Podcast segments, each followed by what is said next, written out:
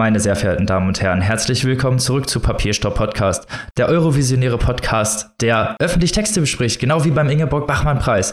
Und natürlich wie immer bin ich nicht alleine hier dabei, um diese öffentlichen Texte zu besprechen, sondern habe meine liebsten Mitpodcasterinnen mit dabei, die auch hyped, hyped, hyped sind. Zum einen die liebe Maike. Hallo. Und die liebe Annika. Hallo. Und große Überraschung auch mit dabei, der liebe Robin. Hallo. Und wie immer geht's direkt los mit dem Vorgeplänkel und wie es gewohnt seid, sind wir natürlich wieder am Puls der Preislisten. Wir hatten da schon öfter darüber berichtet, den International Booker. Jetzt steht der Gewinner fest, liebe Maike. Möchtest du uns mehr davon berichten? Denn du warst große Favoritin, große Glaskugel Maike. Genau. Glaskugel Maike hat wieder zugeschlagen. Große Liebhaberin dieses Werkes. Äh, also, liebe HörerInnen, ihr macht es natürlich genau richtig. Ihr schmeißt nicht euer Leben weg, indem ihr eure irgendwelche Quatsch-Podcasts da draußen hört, irgendwelche halbgaren literaturkritischen Einschätzungen euch äh, zu Gemüte führt, sondern Papierstopp-Podcast. Wir wissen Bescheid. Nicht zum ersten Mal haben wir den Gewinner eines großen internationalen Preises vorausgesagt. Äh, Grüße zurück an Shaggy Bane, auf den wir hier immer wieder gerne verweisen, der auch bald hier nochmal eine Rolle spielen wird. Aber jetzt hier beim International Booker 2021 haben wir euch doch von Tag 1 gesagt, wer gewinnen wird. Und genau so ist es gekommen. David Diop, Nachts ist unser Blut schwarz, hat gewonnen für Frankreich. Wir haben das Buch schon besprochen in Folge, oh je, da müssen wir weit zurückblättern. 73, als das Buch auf Deutsch erschienen ist. Ähm, es hat natürlich die englische Ausgabe, weil International Booker, Großbritannien, ihr wisst Bescheid, eine Auszeichnung hier erhalten. At Night All Blood is Black. Es geht um senegalesische Soldaten, die für die Kolonialmacht Frankreich im Ersten Weltkrieg kämpfen. Ein sehr bewegendes, ganz hervorragendes, fantastisches Buch vom französisch-senegalesischen Autor David Diop. Zieht's euch rein, hört unsere Folge an, feiert David Diop, huldigt unseren hellseherischen Talenten. Der bescheidene Podcast heute wieder am Start. Ja, aber wenn wir Lobeshymnen verteilen, dann hat das meistens auch immer ein bisschen Impact. Oder zumindest sieht man das dann auf den Preislisten und da freut man sich natürlich auch drüber. Also du meinst, dass die, dass die Booker-Jury sich unseren Podcast angehört hat und gedacht hat, hm, eigentlich haben die ja recht, wir zeichnen einfach mal David Diop aus. Das ist die These, die du hier aufstellen möchtest, Robin. Ja, ich wollte die Bescheidenheit nochmal unterstreichen.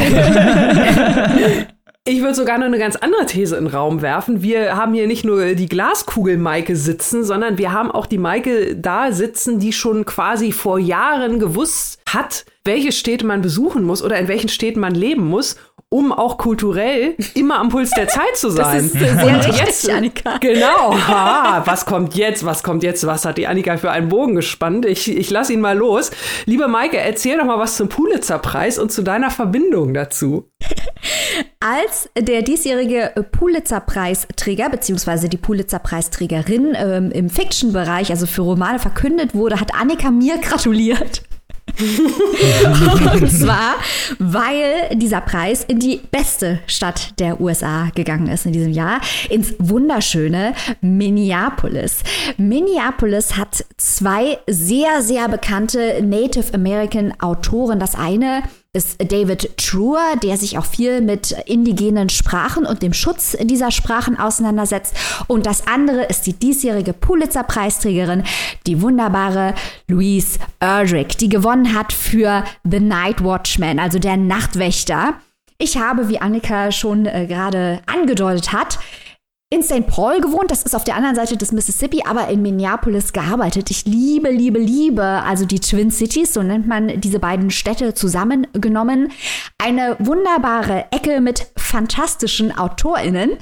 Also, The Night Watchman gibt's auch bald auf Deutsch, aber hier hört ihr schon äh, von vornherein, worum es da geht, weil natürlich habe ich von meinem Homie Louis Erdrich das Buch schon gelesen.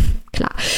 Also, das Buch wurde inspiriert vom Großvater von Louis Erdrich, Patrick Gourneau, der war Vorsitzender des Turtle Mountain Band of Chippewa Indians und hat sich eingesetzt ähm, in den 40er bis 60er Jahren gegen die Beendigung der Statusverträge der Stämme in Nordamerika. Hintergrund war, dass die Regierung sich für eine Assimilationspolitik eingesetzt hat. Also sie wollte, um es mal ganz direkt zu formulieren, dass die Natives ihre Bräuche, ihre Kultur, ihre Sitten und natürlich auch ihr Land in großen Teilen aufgeben um sich in die Siedlergesellschaft komplett zu integrieren und haben eben versucht, diese Sonderstatusverträge, die den äh, Native Americans besondere Rechte einräumen, es ist schließlich ihr Land, ähm, die wollten sie beenden um so, ja, natürlich eigene Vorteile für die Siedlergesellschaft zu erwirken. Und dagegen hat sich Patrick Gounod eingesetzt und der Protagonist des Romans The Night Watchman, Thomas, ist geformt nach Patrick Gounod. Er setzt sich also auch als Vorsitzender ein für die Chippewa und kämpft gegen die Regierung und genau wie der Opa von Louis Erdrich ist er der Erste, dem es gelingt, die Regierung davon abzuhalten, einen solchen Statusvertrag aufzukündigen. Es gibt auch noch einen zweiten narrativen Faden, der auch sehr wichtig ist, denn es geht in diesem zweiten Faden, ich will jetzt nicht zu viel verraten, um die Gewalt gegen indigene Frauen. Da gibt es sehr, sehr viele Studien drüber, dass in ganz besonderem Maße indigene Frauen in Nordamerika, also in den USA, aber auch in Kanada, Opfer von Gewalt werden und diese Gewaltverbrechen verschiedenster Art häufig unaufgeklärt bleiben. Aus verschiedenen Gründen, auf die ich hier nicht eingehen möchte. Ich habe jetzt schon genug erzählt über ein Buch, das wir hier eigentlich offiziell gar nicht vorstellen. Aber Pulitzer-Preisgewinner 2021. Die fantastische Louise Erdrich mit The Night Watchman. Ich möchte es mir aber, bevor ich zum nächsten Gewinnerbuch überleite, nicht nehmen lassen, nochmal darauf hinzuweisen, dass bitte Brenda und Brandon von Beverly Hills 90210 totale Nullen sind, ja. Also als ich das erste Mal gesagt habe, hier, ich war in Minneapolis und alles sagte Robin Minneapolis, ich weiß nur, dass Brenda und Brandon von Beverly Hills 90210 da weggezogen sind. und ich möchte jetzt Rache nehmen und sagen, was, was sind es bitte für Vollidioten, die wegziehen aus Minneapolis nach Beverly Hills? Es geht echt gar nicht, ja. Das geht überhaupt nicht. Wir sind ja der Podcast, der die Provinzen feiert und, und sagen, das ist Robin, ja. du willst ja jetzt nicht behaupten, dass die Millionenstadt Milliarden. Es wird nicht nein. besser, Robin. Es wird nicht besser. Ich, die Provinz ist in diesem Fall aus der Hauptstadtperspektive natürlich eingenommen, die in diesem Fall in deutscher Literatur natürlich Berlin wäre. Und da freuen wir uns natürlich immer, wenn wenn es überhaupt nicht immer in irgendwelchen Hauptstädten oder New York spielt, in diesem Fall wahrscheinlich. Mach nur so weiter, Robin, dann verschiffen wir dich nach Washington oder nach Berlin. Kannst du gucken, wo du bleibst. Oh, boah, bitte nicht. ähm, ganz kurz, ich habe mir jetzt hier verquatscht, was jetzt zu erwarten war, wenn ich über Minneapolis spreche. In der Kategorie Biografie möchte ich aber gerne noch erwähnen, dass dort The Dead Are Arising, The Life of Malcolm X gewonnen hat von Les Tamara Payne. Das habe ich auch gelesen, ist eine ganz fantastische Oral History, also eine Mischung aus Oral History und Biografie, die ein ganz neues Licht auf Malcolm X wirft. Ein wirklich fantastisches, mitreißendes Buch, das sich auch sehr lohnt. Könnt ihr lesen direkt nach Louise Erdrichs The Night Watchman. Maike, eine Sache würde ich noch ganz gerne ergänzen. Äh, hat zwar jetzt äh, nicht direkt mit 1 zu 1 Literatur zu tun, aber mit den journalistischen äh, Preisen äh, des Pulitzer-Preises. Da möchte ich nur ganz kurz ergänzen. Also ich finde es total spannend, dass Louise Erdrich gewonnen hat, quasi indigene Autorin und einer der Reportagepreise, äh, da wurde BuzzFeed mit dem Preis ausgezeichnet für die Recherche zu der Lage der Uiguren in China. Also ich finde es einfach interessant, dass auch hier wieder oder gut und wichtig, dass auch hier mit diesem Preis auch äh, in verschiedenen Kategorien sozusagen Minderheiten ausgezeichnet werden und da auch nochmal ein Gesicht bekommen. Also das wollte ich auch noch mal lobend erwähnen an dieser Stelle. Das ist mir positiv aufgefallen. Ja, das ist auf jeden Fall super. Pulitzer, Dann, alles richtig gemacht. Genau, genau. ein, paar, ein paar tolle Preisträger. So, und jetzt kommen wir zu Sachen in eigener, in eigener Sache. zu Sachen in eigener Sache, ja. Sehr gutes Deutsch. Ähm, und zwar zu unserer Monetarisierung, so wie wir das letzte Woche gesagt haben. Ja, Papierstopp-Podcast wird erwachsen. Wir hatten euch ja vorletzte Woche schon mal gebeten, uns ein paar Vorschläge zu schicken. Und wir ja, haben uns sehr gefreut über die Zuschriften, die wir bekommen haben, über eure zahlreichen Vorschläge. Und dass ihr euch natürlich genauso darüber freut, dass wir ja den nächsten Step sozusagen gehen, wie wir uns darüber freuen. den nächsten Step zu gehen. Ganz genau. Also, wie Robin gerade schon gesagt hat, wir waren wirklich echt, äh, ja, richtig geflasht, fast schon, möchte ich mal äh, sagen, von der Resonanz. Also zum einen die Zustimmung an sich, dass ihr gesagt habt, äh, ihr findet das toll, ihr, ihr ähm, findet, das ist ein guter Schritt äh, in, in Richtung unserer Entwicklung. Also, dass wir auch gesehen haben, die Gedanken, die wir uns jetzt hier gemacht haben, so viele Wochen und Monate, dass die ja nachvollziehbar sind. Man überlegt sich natürlich viel hier so im kleinen Kämmerchen in unserem äh, in unseren Redaktionstreffen, aber äh, klar spricht man da auch mal mit anderen Menschen drüber. Aber das ist natürlich toll, wenn von von euch, für die wir ja unseren Content auch machen aus unserer Community, da so tolles Feedback Feedback kommt. Also zum einen halt der Zuspruch, der uns sehr gefreut hat. Und dann, wie Robin gerade schon gesagt hat, also die wirklich konkreten Ideen. Wir haben euch ja gefragt, was könntet ihr euch vorstellen? Was ähm, können wir euch noch anbieten? Oder wie können wir unseren Content, also für unsere Steady HQ-Seite, das hatten wir euch erzählt, dass man da für einen äh, kleinen Obolus unseren Content quasi so ein bisschen äh, noch mal was extra oben drauf bekommt, neben den regulären Folgen. Und da haben wir ganz viele tolle Ideen von euch bekommen. Wir hatten uns ja schon einige selbst überlegt. Die werden wir jetzt auch noch mal richtig in Ruhe noch mal besprechen. Auch in unserer nächsten Redaktionskonferenz haben wir uns vorgenommen. Freuen wir uns total drauf. Werden wir euch natürlich in den nächsten Wochen dann auch noch mal ganz genau Einblicke geben, was wir uns da jetzt am Ende überlegt haben und was auch mit eurer Hilfe dann da noch dazugekommen ist. Also weit, wenn ihr noch weiter Ideen habt, bleibt bei, schickt es uns an info@papierstaupodcast.de oder sprecht auf uns Instagram an. Und an dieser Stelle möchte ich nochmal betonen, ganz, ganz, ganz, ganz wichtig. 1.7. geht's ja los halt mit unserer Monetarisierung und wir haben das ja letztes Mal schon gesagt, grundsätzlich unsere Show hier, so wie wir es machen, Papierstaub Podcast, jede Mittwoch eine neue Folge, könnt ihr weiterhin über die bekannten Streaming-Portale und natürlich auch über unsere Homepage völlig kostenfrei hören, auch ab dem 1.7. und jetzt natürlich auch schon die ganze Zeit, wenn es irgendwo Seiten oder Portale gibt, die der Meinung sind, ihr müsstet bezahlen, um uns hören zu können. Lasst euch von denen nichts erzählen. Das ist Quatsch, da haben wir auch nichts mit zu tun. Ihr könnt uns, wie gesagt, entweder auf der Homepage oder über die bekannten Portale oder über eine Podcast-App jederzeit und kostenfrei hören und das bleibt auch so. Eben. Und falls ihr uns dann noch unterstützen wollt, worüber wir uns natürlich sehr freuen würden, wenn ihr mit in der Community seid, könnt ihr das dann über Steady machen, wo es dann halt auch wirklich uns zugutekommt und eben nicht, ähm, ja, irgendwo im Äther verschwindet, sagen wir es mal so. Aber wir würden uns natürlich sehr freuen, wenn ihr mit dabei seid und uns natürlich auch nochmal Vorschläge schickt, was ihr euch vielleicht vorstellen könnt, wo wir, wo wir hingehen sollen oder wo wir, was euch vielleicht interessieren würde als extra Content zusätzlich obendrauf als Kirsche auf dem Eisbecher sozusagen. Ja, es ist so motivierend, wie viele Nachrichten wir bekommen haben, genau wie Annika gerade schon gesagt hat. Ja, also ja. nochmal tausend Dank, Leute. Echt ja, super. diese Kreativität, echt Wahnsinn. Das wärmt uns doch das Herz und freut uns dann natürlich auch weiterzumachen. Und damit kommen wir wieder zu Preislisten. Oder eigentlich zum. Der abwechslungsreiche Podcast. Aber ihr dürft jetzt sehr gespannt sein, weil wir haben natürlich, wir sind natürlich super gespannt auf den Ingeborg-Bachmann-Preis, der, wenn ihr diese Folge hört, ab heute Abend die Eröffnung stattfindet und ab morgen dann die ersten Texte gelesen werden. Und wir werden darüber berichten. Wir werden äh, den ganzen Bachmann-Preis uns reinziehen. Wir haben das ja schon gesagt, dass wir uns teilweise sogar extra frei nehmen und uns alles reinzuziehen, um uns wirklich genau voll in die Diskussion zu stürzen oder halt vor allem auch natürlich in die Jury-Diskussion mit live zu erleben und auch diese ganzen, ja, extravaganten Sachen, die den Bachmann-Preis zu diesem besonderen Event machen, dass es halt nun mal einfach ist. Um das einzuleiten oder euch einen kleinen Einblick zu geben, haben wir die liebe Insa Wilke zum Interview geladen die in diesem Jahr die Jury-Vorsitzende ist und seit 2018 beim Bachmann-Preis immer wieder in der Jury saß. Also jemand, der sich wirklich sehr gut mit dem Bachmann-Preis auskennt. Gut, dann starten wir doch mal mit der ganz allgemeinen Frage. Was ist das Besondere am Bachmann-Preis und warum sollen die Leute einschalten und sich das anschauen? Weil es ein ganz einmaliges Erlebnis von einer wirklich demokratischen Öffentlichkeit ist, was sich jetzt ein bisschen paradox anhört, weil da eine Jury sitzt und über einen Text urteilt.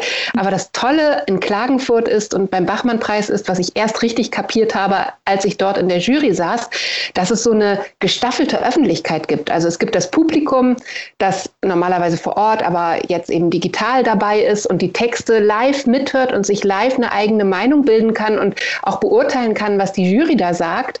Und ähm, gleichzeitig gibt es ein, eine Schar von KollegInnen, die ebenfalls dieses Ereignis begleiten. Und so gibt es eine vielfache Möglichkeit der Kommentierung und alle haben dieselbe Basis, nämlich den Text, der gelesen wurde.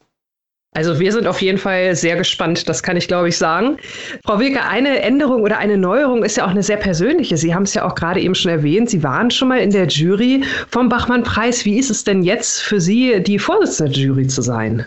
Also ehrlich gesagt gar nicht so sehr anders. Ich habe ein bisschen vielleicht ein größeres Verantwortungsgefühl auch für meine Kolleginnen in der Jury, dass ich ähm, zusehe, dass sie alle Informationen kriegen, dass ich dafür sorge, dass ich tatsächlich versuche, dass die Jurystimmung nach außen zu vermitteln und nicht für mich alleine persönlich zu sprechen. Das sind so Sachen, die anders sind für mich. Aber ansonsten ist das ein Kreis von Leuten, die diese Texte lesen, die alle sehr enthusiastisch sind, was Literatur angeht, die, glaube ich, alle sich extrem freuen, in diesem Jahr nach Klagenfurt gehen zu können, denn immerhin die Jury ist ja, ist ja vor Ort. Und insofern, das steht für mich tatsächlich im Vordergrund. Gar nicht, dass ich in diesem Jahr die Vorsitzende bin, wobei ich es tatsächlich eher als Sprecherin der Jury verstehe, diese Aufgabe. Klingt super interessant. Da sind wir schon sehr gespannt drauf. Und wo wir gerade natürlich äh, beim Preis sind, wie werden denn die Teilnehmerinnen und vor allem auch die Jury ausgewählt? Also das, die Juryauswahl, da gibt es eine Person, nämlich den Horst Ebner, der ein unglaublich gutes Gefühl, glaube ich, dafür hat, wie die Jury zusammengesetzt sein muss, weil man ja unterschiedliche Zugänge zur Literatur dabei haben muss, man braucht unterschiedliche Temperamente, gleichzeitig muss sich die ganze Jury auch verstehen. Und da ist der Horst Ebner sehr, sehr gut darin, ein Gefühl dafür zu haben und hat eigentlich immer einen guten Griff. Und das heißt, der ORF ist derjenige, der, der die Jurymitglieder einlädt in die Jury.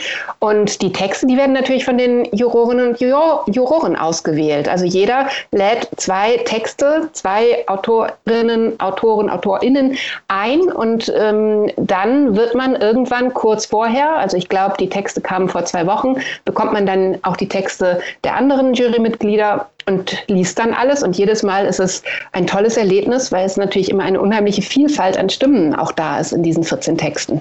Wenn uns jetzt da draußen Leute zuhören, die auch davon träumen, mal beim Bachmann-Preis zu lesen, wie würde man das denn am schlauesten anstellen, auf so einen Juryzettel zu kommen und auch mal eingeladen zu werden? Also es ist so, dass es eine offizielle Bewerbung gibt. Irgendwann, ähm, ich glaube, ähm, ich habe das Datum jetzt gar nicht im Kopf, auf der Website des ORF, des Bachmann-Preises, steht das Datum, ab dem man sich bewerben kann. Und da sind dann die Adressen der Jurymitglieder, an die man seine Texte schicken kann. Und das heißt, jeder von uns hat einen Stapel mit Texten, mit Bewerbungen und liest die tatsächlich auch durch. Also ich gucke mir alle Bewerbungen an und mache mir von allen Texten ein Bild. Und dann geht es letztendlich auch ein bisschen darum, für welchen Text kann ich denn wirklich brennen? Für welchen Text möchte ich in diesem spezifischen Jahr einstehen? Und das heißt, eigentlich kann ich da gar nicht großen Ratschlag geben, weil es keine Tricks gibt, sondern man muss sich bewerben und dann Glück haben, dass ein Blick eines Jurymitglieds genau auf diesen Text eben im positiven Sinne fällt und man sagt, den möchte ich einladen. Also uns ist äh, natürlich auch schon aufgefallen, wie divers auch der Teilnehmerkreis ist. Wir haben das auch hier in der Show schon ein bisschen besprochen und wir freuen uns da auch in diesem Jahr wieder ganz besonders drauf, ganz unterschiedliche AutorInnen äh, zu hören und auch den Jury-Streitgesprächen zu lauschen. Also vielen Dank schon mal ähm, für Ihre Antworten und wahrscheinlich werden wir ganz frech einfach nach dem Bachmann-Preis nochmal durchklingeln und Sie weiter ausfragen. Sehr gerne, jederzeit. Da sind wir schon schon super gespannt drauf, auf die Antworten, wie die danach dann kommen. genau, kann jetzt losgehen. Das war die wunderbare Insa Wilke. Vielleicht kennt ihr sie auch aus dem SWR Lesenswert Quartett. Macht ganz viele tolle literaturkritische Sachen und wir freuen uns ganz besonders, dass sie in diesem Jahr Vorsitzende ist und uns diese Fragen beantwortet hat. Es war wirklich eine große Freude, mit ihr zu sprechen. Jetzt haben wir was gehört aus Jury-Sicht, was es bedeutet, beim Bachmann-Wettbewerb dabei zu sein. Da dachten wir doch, wir fragen auch auf der anderen Seite einfach mal nach und haben durchgeklingelt bei der wunderbaren Lisa Krusche. Lisa Krusche hat im vergangenen Jahr am Wettbewerb teilgenommen. Das war ja der erste Wettbewerb, der großteilig online stattfinden musste. In diesem Jahr ist die Jury wieder vor Ort. Also letztes Jahr wurde ja auch die Jury einzeln aus deren Wohnzimmern oder von wo auch immer zugeschaltet. Diesmal ist die Jury vor Ort. Die äh, TeilnehmerInnen sind allerdings leider immer noch nicht vor Ort wegen Corona. Das wird hoffentlich im kommenden Jahr dann wieder anders sein, dass sich alle wieder treffen können im wunderschönen Klagenfurt. Äh, Lisa Krusche kann uns aber mal berichten, wie das letztes Jahr beim ersten digitalen Wettbewerb war. Sie wurde nämlich eingeladen von Klaus Kastberger und hat dann auch den Deutschlandfunkpreis gewonnen. Ladies and Gentlemen, Lisa Krusche. Also Lisa, Bachmann-Wettbewerb. Wie war es für dich? Was war das Besondere? Was hast du mitgenommen? Hast du es bereut? Was waren die Highlights? Wir wollen alle Infos. Also insgesamt war es eine richtig coole Erfahrung. Ich habe es gar nicht äh, bereut. Habe ja auch einen Preis gewonnen. so muss das sein. so gehört sich das. Nee, das war voll schön. Ich meine, ich habe das ja hatte ja auch schon diese digital Spezialausgabe, also ich durfte ja nicht hinfahren, darüber war ich ein bisschen traurig. Gleichzeitig war es dann voll schön, weil ich habe die Lesungsaufnahme hier im LOT-Theater gemacht. Das ist so ein kleines freies Theater in Braunschweig, wo ich auch die Leute kenne und so. War dann voll familiär von der Atmosphäre und gar nicht stressig. Ich glaube, das wäre viel stressiger gewesen, die Lesung dort im Studio zu machen. Also es war schon auch mega aufregend. Ich erinnere mich auch an nichts mehr aus der Jury-Diskussion. Also das ist einfach. Ich glaube, da war ich so aufgeregt, das hat mein Gehirn dann einfach gelöscht im Nachgang. Und es war voll witzig. Ich hatte dann so drei Freundinnen hier. Dann ist noch mein Sofa zusammengekracht. Die saßen da drauf.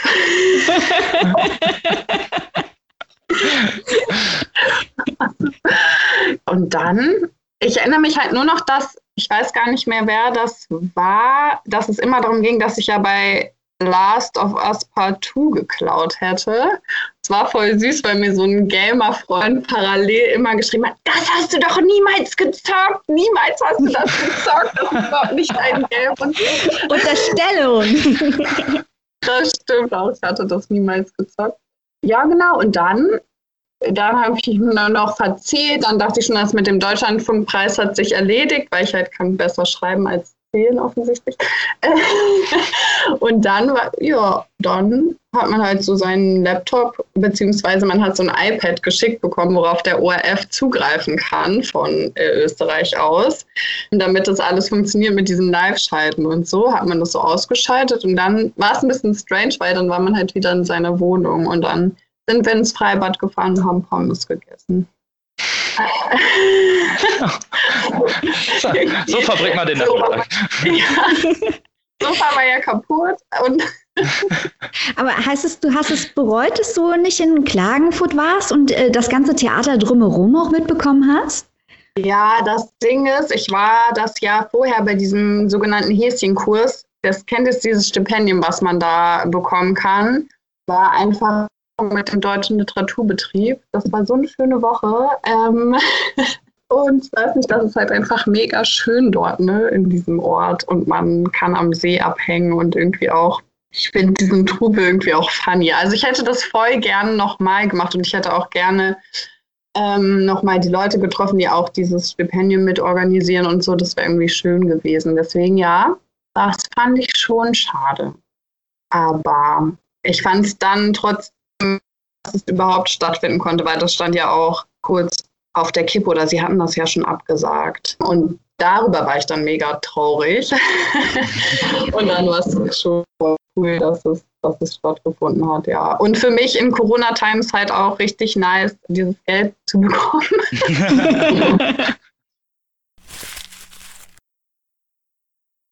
Ja, also ihr merkt schon, wir sind sowieso schon super gehypt auf den Bachmann-Preis. Äh, jetzt sind wir noch gehypter. Jetzt haben wir noch mal zwei ganz exklusive Einblicke aus Jury-Sicht und TeilnehmerInnen-Sicht gehört. Also von mir aus kann es losgehen. Wir freuen uns. Also wenn ihr jetzt nicht gehypt ja, seid Wahnsinn. und der Hype-Train nicht bei euch eingefahren ist, dann können wir euch auch nicht mehr helfen. Macht das Popcorn heiß.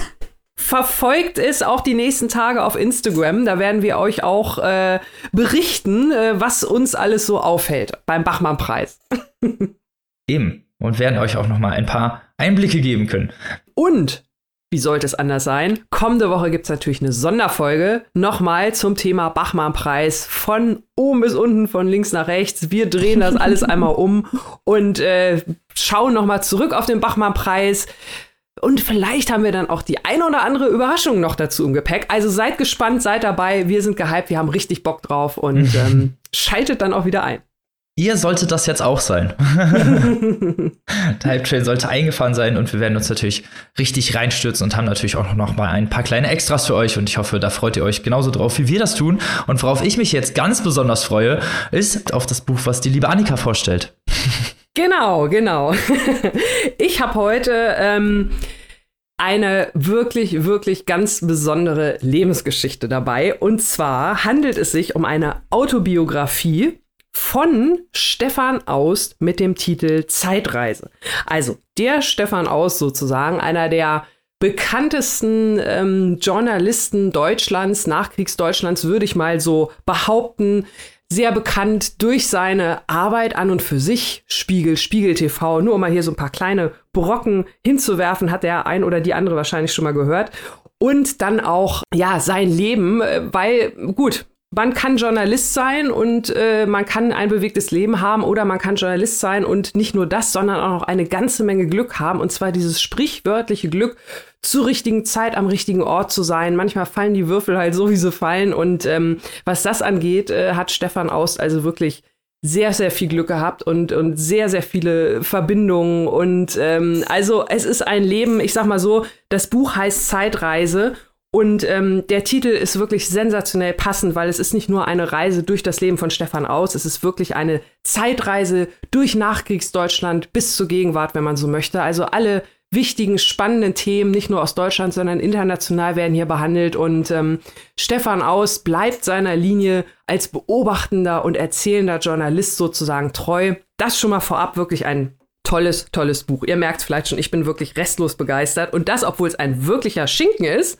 Aber Stefan Aus hat das Buch ja auch in diesem Jahr veröffentlicht zu seinem 75. Geburtstag. Also er hat eine Menge zu erzählen. Und das tut er in diesem Buch hier auch relativ chronologisch. Also es beginnt mit äh, ja so ein kleine so ein kleinen Ausblick in die Familie Aust, die in Hamburg beziehungsweise im niedersächsischen Speckgürtel um Hamburg herum, immer nah an der Elbe, aufgewachsen und groß geworden ist sozusagen der Großvater. Er erzählt so ein bisschen was von seinen Eltern und dann geht's aber eigentlich auch schon los. Ich will mich da gar nicht groß aufhalten, weil der Mann, der im Mittelpunkt steht, der erzählt halt seine eigene Lebensgeschichte in erster Linie und die hat, wie gesagt, so viel zu bieten. Also das geht eigentlich los, wenn man mal so von bis sagen will, äh, die 1962er Sturmflut in Hamburg, die ja damals so die halbe Stadt überschwemmt hat, mit Helmut Schmidt damals noch am Ruder sozusagen in der Stadt. Und äh, das waren so mit seine ersten Erlebnisse. Da geht es los. Ähm, er berichtet, wie er als junger Mann, also wirklich schon ganz klassisch sozusagen in der Schule, bei der Schülerzeitung mitgeholfen hat, in der Schülerzeitung so ein paar seiner Kollegen. Einer war zum Beispiel ein gewisser Hendrik Broder. Den Namen hat man natürlich auch schon mal gehört in Zusammenhang mit der journalistischen Szene hier in Deutschland. Ein anderer seiner Schulkameraden war der Bruder von Klaus Maria Röhl, der seines Zeichens auch wiederum ein Verleger war, ein Herausgeber, vielmehr ein Chefredakteur und zwar von der Zeitschrift Konkret. Das war Mitte, Ende der 60er eine sehr linke Zeitschrift und die Frau von dem Herrn Röhl, die hat auch bei der Zeitung mitgearbeitet. Das war eine, den Namen hat man vielleicht auch schon mal gehört, äh, Ulrike Meinhoff. also sprich, man hört schon, Stefan Aust ist ja auch bekannt, sein, sein großes Werk. Er hat ja nicht nur journalistisch gearbeitet, er ist ja auch als Schriftsteller aktiv gewesen. Bader-Meinhof-Komplex war ja oder ist ja bis heute das Standardwerk über den deutschen Herbst, über die vor allem erste Generation der RAF. Und äh, man sieht schon, also die Connection war halt schon früh da. Stefan Aus hat halt Ende der 60er nach äh, seiner Schule, als er dann für die Zeitung konkret angefangen hat zu arbeiten, mit Ulrike Meinhoff zusammengearbeitet. Und nicht nur das, wenn man sich das mal so anhört, was der Mann alles gemacht hat. Beispiel, er war im Frühling 1968 mit Rudi Dutschke in Prag. Also ich meine, das muss man sich mal vorstellen. Prager Frühling, Rudi Dutschke, 1968, Stefan Aus mittendrin. Er ist 1969 durch die USA gereist, hat da die Chicago Seven zum Beispiel getroffen. Er hat sich mit wichtigen Gewerkschaftsvertretern getroffen. Er hat aber auch auf der gleichen Reise, wo er da wirklich Jahr, nicht jahrelang, aber monatelang mehr oder weniger planlos einfach mal so durch die Gegend gefahren ist und sich das Land angeguckt hat, hat er auch andere Leute getroffen, andere Journalisten, die ihn teilweise auf Partys eingeladen haben. Er hat da mit den Töchtern von Burt Lancaster in Beverly Hills gefeiert. Also auch solche Geschichten, die man jetzt vielleicht gar nicht unbedingt so erwartet hätte in so einer vielleicht doch recht trockenen Journalistiker äh, Journalistenbiografie. Also er hat unheimlich viel zu erzählen und er hat natürlich auch später im Laufe seiner Arbeit, als er dann, äh, also als er dann später, also natürlich als Fernsehjournalist in erster Linie bekannt geworden ist, lange bei Panorama gearbeitet hat und dann so wurde er dann, würde ich mal behaupten, auch dem breiten Fernsehpublikum bekannt durch Spiegel TV Ende der 80er Jahre. Da erzählt er also viel von und da war natürlich, das war natürlich auch so eine Zeit, also wirklich total spannend. Da wurde ja die gesamte Fernseh- und damit auch Medienlandschaft in Deutschland so ein bisschen revolutioniert. Also das, was Jahre später sich mit dem Internet äh, wiederholt hat, was wir jetzt auch noch erleben in der Medienszene, äh, dass einige da auch immer noch nicht so richtig hinterherkommen. Wie hat sich das verändert? Print, digital, das war halt damals Mitte, Ende der 80er der Einzug des Privatfernsehens, der da auch natürlich Dinge geändert hat. Da gab es dann im Zuge dieser dieser Verschiebung auf einmal ein zweites wöchentliches Nachrichtenmagazin, das dem Spiegel Konkurrenz gemacht hat, nämlich der Fokus, der natürlich mehr auch in diese häppchenartige Infotainment-Schiene äh, verantwortet war. Also das fand ich total spannend, da diese Parallelen zu lesen, wie sich auch die Medienlandschaft im Wandel der Zeit geändert hat. Also es ist zeitgeschichtlich, es ist medienmäßig total viel Spannendes mit dabei. Die ganzen Ereignisse, die danach natürlich kamen, die Wende in Deutschland, der 11. September. Also stellt euch vor, was ist alles wirklich passiert in den letzten Jahren. Die ganze Geschichte natürlich auch vorher hatte ich nur kurz angesprochen, RAF und so weiter und so fort. Stefan Aus war überall dabei, hat alles entweder für, für Spiegel TV berichtet oder danach dann halt auch 1994 als Chefredakteur vom Printspiegel. Also er hat es ja wirklich alles gesehen, auch von allen Seiten. Also kann auch die Unterschiede sehr interessant herausarbeiten von Fernseh und Print, wie sich das Medienverhalten geändert hat in den Jahren. Ich fand es sehr, sehr spannend auf diesen ganzen verschiedenen Ebenen. Und die dritte Ebene vielleicht, die auch noch eine Rolle spielt, tatsächlich auch so ein bisschen literarischer Natur. Und zwar die Geschichte des erzählenden Sachbuchs hatte ich ja vorhin schon gesagt, äh, Bader-Meinhof-Komplex, dieses Standardwerk, das stand bei meinen Eltern auch im Schrank, also vielleicht bei, kennt ihr es auch. Das war ja auch damals so ein bisschen das, das erste Mal, dass halt diese erzählenden Sachbücher, ihr wisst ja, ich stehe total auf diesen Kram, was in Amerika sozusagen durch Truman Capotes in Cold Blood kaltblütig erstmals so ein bisschen als Genre etabliert wurde, das hat ja Stefan Aus, wenn man denn so will, so ein bisschen auch mit dem Bader-Meinhof-Komplex-Buch halt nach Deutschland geholt. Also von daher bin ich ihm auf dieser Ebene also auch sehr, sehr dankbar. Also, wie gesagt, ein absolut tolles, spannendes, rundes Buch, das äh, ich wirklich nur empfehlen kann. Es liest sich wirklich flott weg. Es ist auf jeder Seite spannend und was meinem ganz persönlichen Leseverhalten sehr, sehr entgegenkommt. Er verlässt manchmal die chronologische Reihenfolge und äh, bleibt bei einem Thema, was äh, gewisse Leute vielleicht etwas mehr interessieren könnte. Ich nenne ein ganz kurzes Beispiel. 1968, 69, als er diese USA-Reise macht, fährt er das erste Mal über diese Golden Gate Bridge in San Francisco und erzählt, wie er sich in diese Brücke verliebt. Und er erzählt in einem Nebensatz, dass es da Maler gibt, die quasi im Dauereinsatz diese Brücke immer bemalen, damit die immer schön leuchtet, so wie man es kennt. Also wenn die an der einen Seite fertig sind, fangen die an der anderen Seite wieder an, seit 1937. Wenn ich in einem Buch so einen Satz lese, denke ich, ah, was ist das denn? Da muss ich sofort googeln. Das kann ja wohl nicht wahr sein. Was ist das denn für eine geile Geschichte, ne? Also weiß ich nicht, ob euch das dann auch manchmal so geht. Ich bin dann immer total interessiert und will da mehr drüber wissen. Und bei Stefan aus dem Buch wird das dann in einem kleinen Extra-Kapitel gleich mal mitgeliefert, diese Info, weil er das Jahre später irgendwie bei Spiegel TV genau diese Reportage über diese Brückenmaler gemacht hat. Und dann gibt es da eine Seite, kurzen Exkurs zu diesen Brückenmalern. Und äh, also das fand ich sensationell. Das kommt, wie gesagt, meinem persönlichen Leseverhalten sehr, sehr entgegen. Von daher war das eine unheimlich informative, unterhaltsame und ja, das ist so ein Buch, da, wenn du das abends im Bett liegst äh, oder irgendwann liest und, und du triffst dich mit wem, du kannst immer Smalltalk. Ey, kannst, weißt du eigentlich, ne? Spiegel TV, Ötzi, äh, haben die auch gehabt als ersten oder irgendwie sowas. Also man kann so viele Anekdoten erzählen. Ich fand's super. So, richtig begeistert. Und ich weiß, oder ich nehme mal an, ich weiß nämlich, Maike hat das auch gelesen und ich würde mal tippen, dass Maike sich ähnlich gut unterhalten gefühlt hat. Die ist ja auch, bist ja auch so ein zeitgeschichtlicher Nerd wie ich. Das stimmt wohl, Annika. Das ist das allererste, was ich jetzt auch sagen wollte. Dieses Buch besticht halt wirklich, also das ist für die Leute, die sich für Medien und für Zeitgeschichte inter interessieren, ist das einfach eine Goldgrube.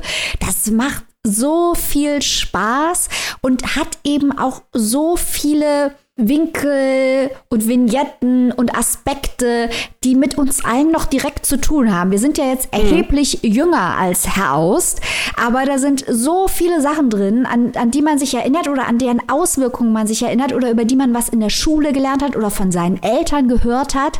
Um, und er war eben immer mittendrin. Ich weiß nicht, es ist wohl sein großer Verdienst als Journalist, wirklich immer mittendrin gewesen zu sein.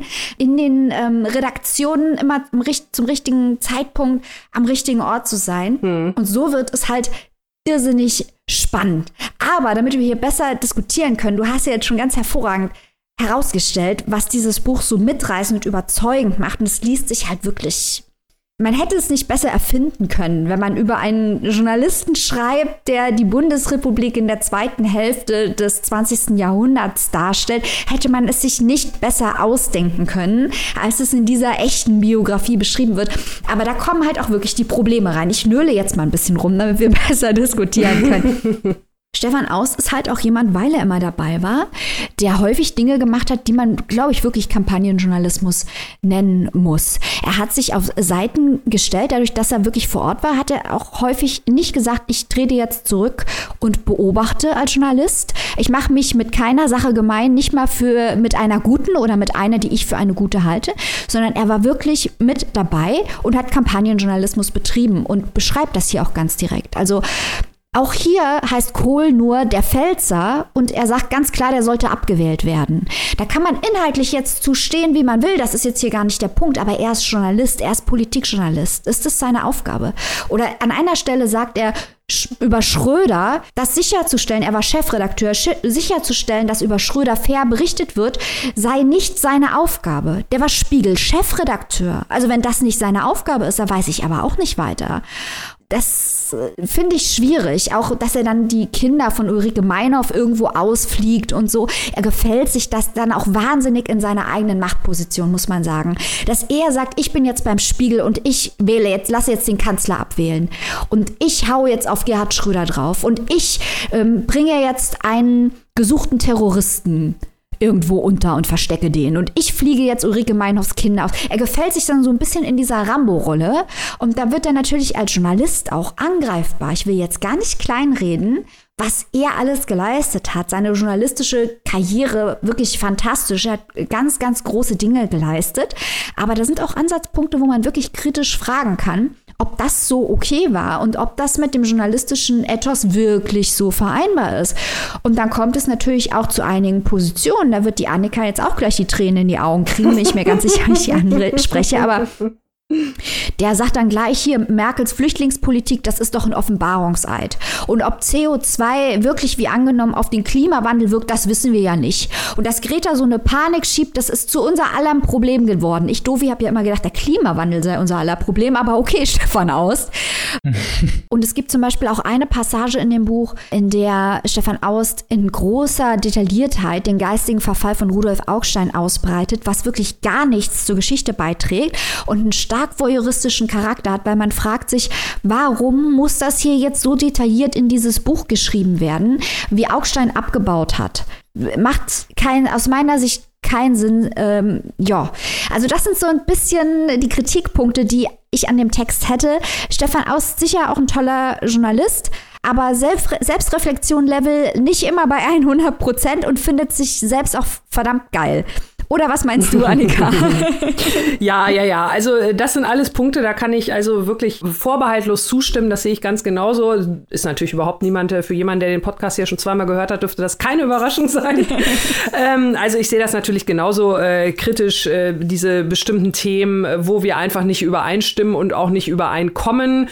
Ich denke auch, also ja, Selbstreflexion hin oder her. Ich hatte irgendwie immer so ein bisschen das Gefühl, ich sag mal so, das würde ich ihm jetzt zugute halten, dass er so nach dem Motto, äh, jetzt hier bei seiner Autobiografie, da kann er vielleicht mal ein bisschen mehr auspacken, äh, als er vielleicht vorher hatte zeigen können und dass er sich deswegen so ein bisschen, ja, wie du schon gesagt hast, äh, dass er sich in der Rolle des starken Mannes da ganz gut gefällt. Ich finde allerdings, dass es auch äh, zumindest, was das angeht, auch alles irgendwie so ein, so ein relativ stimmiges Gesamtbild abgibt. Also das muss einem nicht gefallen, das gefällt mir auch nicht zwingend, das sehe ich ganz genauso wie du. Ich kann es auch äh, grundsätzlich überhaupt sowieso nicht so richtig verstehen. Also er sagt das ja dann ganz am Ende auch nochmal, als er dann zur Welt äh, gewechselt hat, äh, dass er das ja auch äh, oft zu hören bekommen hat, das äh, Zitat, der ehemalige Chefredakteur des linksliberalen Spiegel kommt zur angeblich konservativen Welt und die Redaktion und die Öffentlichkeit beklagen sich über einen Rechtsruck. Also ja, ne, äh, also er sagt auch anderswo bei Springer arbeiten zum Beispiel Trotzkisten oder was auch immer. Ja, ich finde sowas halt sowieso, ich meine, wenn man so äh, irgendwie von bis geht, äh, ja, ist das dann noch äh, neutral oder, oder wie kann man da Kampagnen fahren? Also, Maike, ich habe mir auf jeden Fall beim Lesen auch ähnliche Fragen gestellt. Ich muss allerdings sagen, dadurch, dass hier wirklich so viel passiert, musste ich mich zum Glück dann teilweise auch nicht länger mit diesen Fragen befassen als unbedingt nötig. ja, ja, ja. Ich habe mich allerdings an einer ganz anderen Stelle geärgert und zwar aus ganz persönlichen Gründen. Und zwar, das muss ich an dieser Stelle oh, nochmal sagen. Ich darf ich raten? Ja. Dass auf den Spiegeltitel, wenn er jetzt noch Chefredakteur schreiben würde, Gender, Wahnsinn und Mensch in. Das? nee, nein, nein, nein, nein, nein, nein, nein. Ich, ähm, es ist, ich äh, möchte äh, tatsächlich hier ganz fundierte äh, Recherchekritik an dieser Stelle anbringen. Und zwar, äh, lieber Herr Aust, ähm, Ulrike Meinhoff wurde nicht in Hannover verhaftet, sondern in meiner Geburts- und Lebensstadt Langenhagen. Und ich betone das dies äh, deswegen so ausdrücklich, weil ähm, es gibt hier sonst nicht wirklich viel, außer dass wir quasi der Flughafen von Hannover sind. Und natürlich sage ich auch immer Hannover, aber sie wurde hier in Langenhagen verhaftet, in der Walzroder Straße, bei uns in der Stadt. Und wenn man mit so einer Geschichte aufwächst, ne, dass das hier bei uns in der Stadt passiert ist und dann steht das falsch in dem Buch, gerade von dem Mann, der eigentlich von Anfang an dabei war, Nein, lieber Herr Aus, da hätten Sie gerne auch schreiben können, Langhagen bei Hannover. Die paar Buchstaben hätten die 656 Seiten jetzt auch nicht mehr noch unnötig in die Länge gezogen. Weird flex, but okay, Annika. genau. Ah, ich habe euch beide jetzt sehr andächtig gelauscht. Ich fand es ist ein sehr interessantes, ja, also interessante Biografie, einfach weil halt so auch viel so Geschichte drinsteckt und ja, wie man, also so wie ich jetzt rausgehört habe, gerade ist das vielleicht auch so ein, ja, sagen wir mal, kontrastierender Charakter ist, ein etwas meinungsscheidender Charakter, der auch seine Meinung sehr stark zu porträtieren oder zu äußern weiß oder das äh, zumindest so sagt in seiner Biografie. Ähm, würde mich jetzt mal so interessieren, ähm, wie stark man sich vielleicht mit diesen konservativen Ansichten vielleicht noch ärgert. Also für mich ist, klingt es eher wie so eine, ja, Lust, also wie so eine Charakterstudie sozusagen über, ne, über sich selber, aber er schreibt ja diese Biografie über sich selbst. Ach, also wie gesagt, ich glaube, man, man muss sich da wirklich nicht, äh, nicht lange drüber ärgern. Man kann sich natürlich, wie gesagt, an bestimmten Sachen hochziehen. Das hat mich auch geärgert, gerade wenn es auch halt so ein bisschen, äh, wie das Beispiel, was Maike da gerade gesagt hat mit Greta zum Beispiel, wenn es dann halt auch gleich äh, so, so tendenziös und so fast schon ins Polemische geht, sowas ärgert mich natürlich, aber. Ja, oder das ähm, mit dem Gender-Wahnsinn, genau, das ich auch ein bisschen genau. krass. Ja, aber es gibt, es gibt dafür auch ähm, an anderen Stellen, also gerade auch so, so ähm, im Geschichtlichen oder auch bei anderen Dingen auch wieder Themen, wo man sieht, okay, da geht's auch in die richtige Richtung. Es ist ja immer so ein, so ein von bis und letzten Endes, ne, also genauso wir sind ja nun auch Journalisten, wir machen uns auch mit dieser Sache nicht gemein. Ja, wir beobachten ja. das nur von außen. Und ähm, von daher kann ich dieses Buch, also trotz alledem habe ich es wirklich, wirklich genossen, weil auch wenn es Sachen gibt, über die es sich ärgert, unterm Strich hast du so viel, über das du reden kannst und was dich interessiert an diesem Buch. Und das sind doch sowieso immer die besten Bücher. Von daher ähm, nicht ärgern, sondern vielleicht einfach mal drüber sprechen oder, oder, also lohnt sich. So oder so. Abcanceln sollte man sowieso nie einfach. Ja, ich glaube auch, dass es nicht so ist, dass das irgendwie konservative Ansichten sind. Wenn, wie Annika ausgeführt hat, äh, der mhm. ist einfach meinungsstark und bei manchen Meinungen sind wir halt stark anderer Meinung. Und das ist ja. auch vollkommen in Ordnung. Und ich habe ja auch eben gesagt, ich, ich spreche das jetzt an, um auch mal auf Aspekte des Buches einzugehen, über die man diskutieren kann, die diskussionswürdig sind. Was nicht bedeutet, dass das Buch nicht lesenswert ist. Ich habe dieses mhm. Buch, das hat über 600 Seiten, habe ich in einem Rutsch durchgelesen. Ich habe mit großen Augen davor davor gesessen und ich hatte so viel Spaß, weil da so viele ja. Anknüpfungspunkte auch einfach sind. Also wir mhm. kriegen ja immer wieder E-Mails und Nachrichten, wo steht, wir sollen mehr über uns erzählen. Leute wollen was über uns hören. So könnt ihr es mal haben. Als ich beim NDR gearbeitet habe, war Kuno Haberbusch noch dort, der auch in dem Buch äh, vorkommt. Und der Typ war eine Legende und die Geschichten über Aust hat man sich dort immer noch erzählt. Also das sind richtig, richtig große Leute, die ihre eigenen Mythen im journalistischen Bereich mittlerweile haben. Mein Vater, als der ein junger Polizist war, ähm, war in einer Einheit, die äh, RAF-Terroristen gesucht hat. Also der hat mir die Geschichten von der anderen Seite erzählt und äh, Aust war als Journalist dabei und so fügen sich dann auch Bilder zusammen, indem man halt verschiedene Perspektiven zeitgeschichtlicher Ereignisse auch hört. Und das macht wahnsinnig viel Spaß, vor allem weil man auch das Gefühl hat, dass man selber einen Platz in der Geschichte hat, weil man selber ja zu all diesen Dingen, über die ausspricht, eine Meinung hat oder irgendeine Form der Verbindung auch hat. Und das macht wahnsinnig viel Spaß. Klingt richtig toll, auch so mal in diesem geschichtlichen Kontext, das aus dieser Perspektive zu sehen, von jemandem, der auch live dabei war, ne? anstatt irgendwie das vielleicht so, keine Ahnung, aufgearbeitet in irgendeiner Dokumentation zu sehen oder halt irgendwie so als Randnotiz in irgendeinem Roman oder als Schauplatz. Mhm. Ne? Da hat man ja dann wirklich so richtig, das, richtig Geschichte als Zeitkapsel in diesem Buch. So soll das doch sein. Und liebe Annika, wo kann man sich denn diese tolle Biografie besorgen? Ja, die Zeitreise von und mit Stefan Aust ähm, ist seit dem 31. Mai erhältlich, also wirklich auch noch ein relativ frisches Buch. Es endet auch im Jahre 2021, also auch die aktuellsten Aspekte, Stichwort Corona, Pandemie und so weiter, ist äh, auch noch mit drin. Das Ganze auf 656 Seiten, die sich aber wirklich kaum so anfühlen, liest sich super toll. Hardcover 26 Euro und die keimfreie E-Book-Version für 19,99 bei Piper erschienen. Also Leute, bisschen Zeitgeschichte ist doch immer was Schönes, also lauft los. Wofür ihr auch loslaufen solltet, ist jetzt der nächste Roman, den wir vorstellen, weil, wenn, ach, wenn ich da schon die Schlagworte raushole, toller Übersetzer oder einer der Lieblinge des Podcasts. Äh, und ganz im Gegenteil zum Titel haut dieses Buch richtig rein. Ja, es geht hier um eine ganz besondere Region in den USA, die man wirklich mal Provinz nennen kann. Im Gegensatz zu Minneapolis, das muss sich der arme Robin jetzt bis zum St. Nimmerleinstag von mir anhören. Ich mach das gerne. Es tut mir leid, Robin. Nein, ähm, er hat natürlich recht, der gute Robin. Äh, der Übersetzer dieses Buches, den nennen wir hier zuerst, weil wir sind Fans, ist Clemens J. Setz. Jetzt ahnt ihr vielleicht schon, was das Buch ist, denn äh, schon das erste Buch dieses Autors hat Setz mit großem Erfolg übersetzt.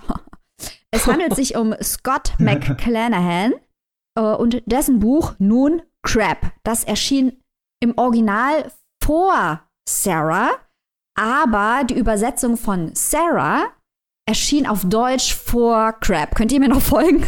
Egal. Ich bin auch dabei. Also ja, ja, jedenfalls ja. Neuerscheinung von Scott McClanahan auf Deutsch. Crap. Warum heißt dieses Buch Crap, was ja als Übersetzung quasi Scheiße heißen würde, aber Setz hat es natürlich nicht mit Scheiße übersetzt, weil im Original heißt das Buch Crapalacia, A Biography of a Place. Crapalacia ist natürlich ein Wortspiel mit Crap und Appalachia. Appalachia sind zu Deutsch die Appalachen. Das ist eine Gebirgsregion im Osten Nordamerikas. Das geht von, um, von Neufundland bis runter nach Alabama. Und diese Region hat einen sehr schlechten Ruf. Also zum einen ist natürlich bekannt, dass diese Region wunderschön ist. Also wirklich, ich war noch nie dort, aber ich habe äh, schon einige Bilder und Filme und so aus der Ecke gesehen und es muss wunderschön dort sein. Aber es ist auch eine Region, in der sehr viel Armut herrscht und die mittlerweile auch eine der Hauptschauplätze der Opioidkrise in den USA ist.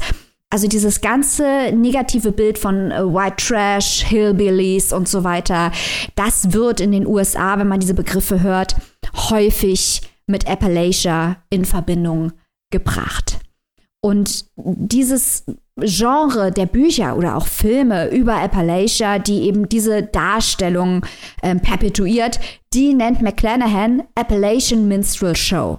Und damit möchte er natürlich absolut gar nichts zu tun haben. Klar weist er auf die Probleme der Region hin, sonst würde er das Buch ja nicht Crapalacia im Original nennen. Aber er erzählt über die Menschen dort mit einer großen Liebe, mit großem Verständnis und gibt ihnen eine ganz eigene Würde und zeigt auch auf, woher die Verhaltensweisen, die vielleicht für uns irritierend sind, stammen, nämlich auch von den Lebensumständen, äh, die dort herrschen und den mangelnden Chancen, ohne dass er das aber alles komplett entschuldigt, weil wir reden hier auch wirklich von Dingen wie Gewalt, Mord, also richtig harte, harte Sachen. Äh, denen sich Scott McClanahan aber mit einem ganz besonderen Hintergrund nähert, denn die dysfunktionale Familie in Appalachia, die er hier zeigt, ist seine eigene. Es ist eine autofiktionale Geschichte aus West Virginia. Es geht also zum einen darum, die Stereotype von Appalachia zu hinterfragen und zum einen auch zu hinterfragen, was eigentlich Biografie, hier sind wir wieder bei Annika, was Biografie und Autofiktion eigentlich bedeuten. Also die eigene Familie von McClanahan war sehr arm. Da gab es sehr viele ähm, Fälle von Selbstmord und Verbindungen zu Gewalt und äh, vor allem auch zu äh, Kriminalität. Und der Mittelpunkt von Crab ist äh, seine Großmutter Ruby. Der fiktionale Scott spielt dort auch mit. Ruby nennt ihn immer Todd, aber er heißt Scott. Und er wohnt in dieser Geschichte bei Ruby. Und äh, Ruby, äh, seine Oma, die ist eine Witwe und kümmert sich um ihren Sohn, also Scotts Onkel Nathan, der an Zerebralparese leidet. Äh, der wohnt also quasi mit über 50 da immer noch bei seiner äh, Mutter und nie, konnte nie eine eigene Familie aufbauen. Das ist natürlich alles sehr, sehr, sehr belastend. Gleichzeitig ist seine Mutter, die mehr als zehn Kinder hatte ähm, und auch wenig Chancen im, im Leben hatte, auch konstant dabei versucht, Aufmerksamkeit zu bekommen von ihrer Familie, sagt immer, oh Gott, ich werde bald sterben, lässt sich hundertmal ins Krankenhaus einliefern. Das sind alles ganz schwierige Charaktere, die halt wenig Halt im Leben haben, aber zueinander stehen so gut sie eben können. Sie können es halt häufig nicht besonders gut, aber wir lernen halt auch, warum. Es ist halt schwer, obwohl man diese Figuren scheitern und falsche Entscheidungen treffen sieht, kann man sie dafür nicht verurteilen, weil man einfach zu sehr mit ihnen und ihrem harten Leben mitfühlt. Im zweiten Teil der Geschichte zieht Scott, also da stirbt Ruby erstmal und im zweiten Teil der Geschichte zieht Scott dann zu seinem Freund Bill, der an schweren psychischen Störungen leidet. Und wo das alles hinführt, das möchte ich hier nicht verraten. Was ich aber sage ist, dass Scott McLennan in dem Buch mehrmals darauf hinweist, dass das Thema dieses Buches eigentlich ein Geräusch ist. Und das Geräusch geht so: Tick, tick, tick, tick, Tick, also es geht um den Ablauf von Zeit. Dieser Text ist eigentlich ein Memento für die Leute, die McClanahan in seinem Leben geliebt hat. Er möchte die einfangen in Sprache, er möchte sie ehren und er möchte ihnen Würde geben. Und das macht er aber nicht in einer melodramatischen Sprache, wie man das vielleicht aufgrund der Geschichte, die ich jetzt ausgeführt habe, erwarten könnte, sondern der macht es wie viele Leute, die sich mit Trauma und Armut und so weiter auseinandersetzen müssen in persönlicher Erfahrung, mit Witz und Charme und kämpft einfach mit Humor gegen die Depression um ihn herum. Es ist eine Überlebensstrategie, das alles mit einem gewissen Galgenhumor zu sehen. Und dieser Galgenhumor durchzieht diese Geschichte, ohne eben die tragischen Ereignisse lächerlich zu machen. Das ist ein ganz, ganz warmer Humor in einer sehr, sehr kalten Welt. Und das gibt dem Buch aber auch ein gewisses Momentum, weil das wirklich lustig ist und wirklich, man bleibt wirklich dran, auch wegen der Sprache und wegen der Art und Weise, wie dieses Buch aufgeteilt ist und ähm, wie die Kapitelüberschriften mit den Inhalten zusammenspielen. Also da wird ganz viel mit der Sprache gemacht, dass man dran bleibt und dass es interessant und lustig bleibt, obwohl es eigentlich auch sehr traurig ist. Diese gegensätzlichen Emotionen machen das Buch besonders. Und jetzt noch mal kurz zu etwas, auf das ich eingangs hingewiesen habe, nämlich die Frage der Autofiktionalität. McClanahan macht ja was ganz Besonderes, denn im Anhang erklärt er, welche Aspekte der Geschichte er fiktionalisiert hat und warum. Das ist natürlich an sich ein komplett sinnloses Unterfangen, weil die absolute Objektivität, wenn man das eigene Leben erzählt, auch das ein Aspekt, der für Stefan Aus natürlich auch gilt, die gibt es ja gar nicht. Das ist immer geframed, das ist immer die eigene Sichtweise, das ist immer die eigene Emotion und das muss auch so sein, sonst wäre es ja keine Autobiografie. Der Biograf von außen muss sich vielleicht bemühen, das objektiv zu machen, aber der, wenn man eine Autobiografie schreibt, natürlich nicht.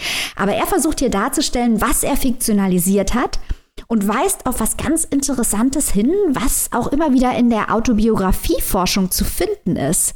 Nämlich die Frage, was verändert wird und warum. Er ändert zum Beispiel Dinge, von denen er sich im wahren Leben gewünscht hätte, dass sie Leuten passiert wären. Weil er denkt, das Leben war zu hart zu diesen Menschen. Da hätte was anderes am Ende passieren müssen und dann schreibt er das einfach in die Geschichte rein. Oder das Gegenteil. Ähm, schlechten Menschen ging es zu gut, in der Geschichte bringt er sie einfach um. Also quasi, dass er Rache nimmt an den Menschen. Und äh, so quasi das Leben, wo es ihm unfair erscheint, berichtigt. Ein Autor ist immer ein Stück weit ein Gott und das macht sich hier McClanahan in seiner Geschichte auf eine ganz charmante Art und Weise zu eigen. Natürlich hier alles keine Appalachian Minstrel Show, sondern ein ganz intelligentes, mitreißendes, warmes Buch in einer fantastischen Übersetzung von Clemens J. Setz. Ich meine, muss ich kaum erwähnen, ist ja logisch. Und ähm, die Bücher von McClanahan kriegen auch, glaube ich, hier so wahnsinnig viel Aufmerksamkeit, weil Setz sich mit diesen Texten auseinandergesetzt hat. Und ähm, ich finde, das haben die Texte aber auch ohne Setz äh, verdient. Es ist natürlich gut, dass er zur Aufmerksamkeit verhilft und auch diese qualitativ hochwertige Übersetzung liefert. Aber die Qualität der Literatur, die ist im Original natürlich da. Was nicht da ist, kann Setz nicht übersetzen. Der kann es ja auch nicht herzaubern. Also dieses Werk steht für sich, auch ohne die ganze Setz-Lobhudelei, die wir uns hier nie verkneifen können, muss man sagen, dass Scott McClanahan ein ganz, ganz toller Autor aus Appalachia ist. Ganz kurz vielleicht am Ende noch. Der offensichtliche Vergleich ist natürlich hier mit Hillbilly Elegy, ähm, das Memoir von J.D. Vance, wo es auch um Appalachia geht, in dem Fall um Kentucky.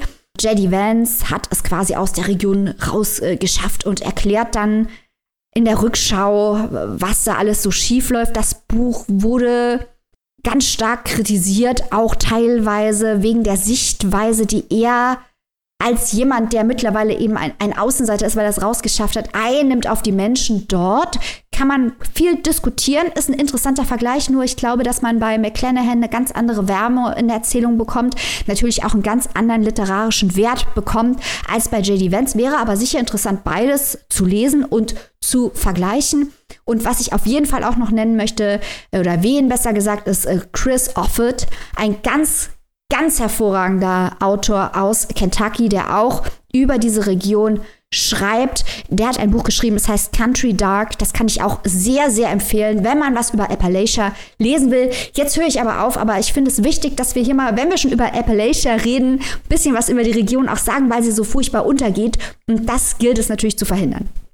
Ja, du hast das schon sehr schön ausgeführt. Ich fand, ich habe das Buch ja jetzt auch gelesen und kann dir da nur vollkommen zustimmen, auch wie du das schon erzählt hast, diese Wärme, die das ausstrahlt, auch dieser Humor, den er mit einbringt, ohne irgendwie die Traurigkeit und die Melancholie seiner Geschichte irgendwie unter den Teppich zu kehren oder halt auch die Probleme eben nicht anzusprechen. Man merkt dieser ganzen Erzählung ja eben diese Liebe und auch für, äh, diese Leidenschaft an, die er für seine, für diese Umgebung hat, auch für seine, ja, für seine äh, Familie auch einfach, ne, auch wie er sie einfließen lässt und wie er über sie schreibt und wie er ihre Perspektiven auf das Leben beschreibt, ist so eine ganz besondere und ja, wirklich super individuelle Art, an, an, die Geschichte heranzugehen und sie eben halt so als Standardbiografie irgendwie abzuspeisen oder als ne, irgendwie einen wirklich vollen vollwertigen, vielschichtigen Roman zu schaffen, der halt eben diese autofiktionalen Bezüge hat und gleichzeitig auch super lustige Charaktere auch einfach. Er schreibt ja mit so einer, mit so einem unglaublichen Humor halt auch einfach eben über teilweise Leute eben, die außerhalb der Gesellschaft stehen, ohne sie eben zu parodieren oder irgendwie eine Witzfigur daraus zu machen. Und gerade fand ich diese farbenfrohe Charakteristik und auch diese ganzen tollen Figuren, die er einfließen lässt, die eben halt äh, gerade für sich alleine stehen und eben diese Stadt oder eben diese, diese Region auch so äh, lebendig gemacht haben, ganz toll eingeflossen. Also er hat das wirklich so rundum äh, genial gestaltet, dass man sich ja eigentlich schon fast wie zu Hause fühlt oder fast als, als würde man diese Familie, Familienmitglieder wirklich auch selber kennen oder hätte die schon mal bei irgendeinem Familientreffen ge getroffen.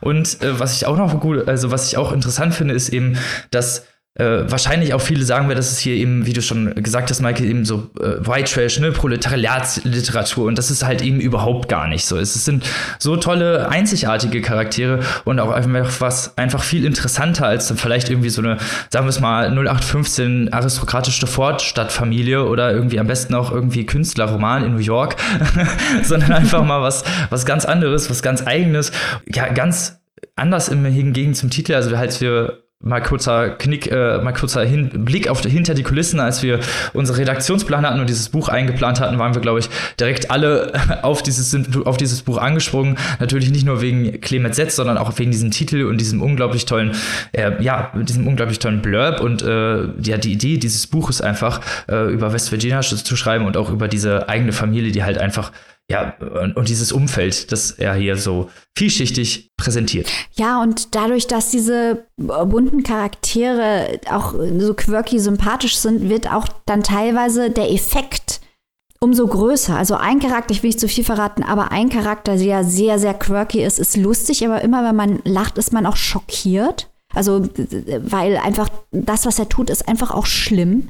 Und am Ende äh, wird diese Person opioidabhängig und bringt jemanden um. Und das sind halt so Sachen, wenn man dann auch weiß, das ist autofiktional. Also da ist wirklich was in dieser Art dort passiert, von jemandem, den Scott McClanahan kannte, ähm, dann sieht man halt wirklich wieder viele widerstreitende Gefühle auch wachgerufen werden im Leser, was dieses Buch so stark macht, weil man lacht mit McClanahan, weil es eben dieses Befreiende ist, in der beklemmenden Atmosphäre mit Humor dagegen anzugehen. Aber gleichzeitig ist das, was da passiert, natürlich absolut schrecklich.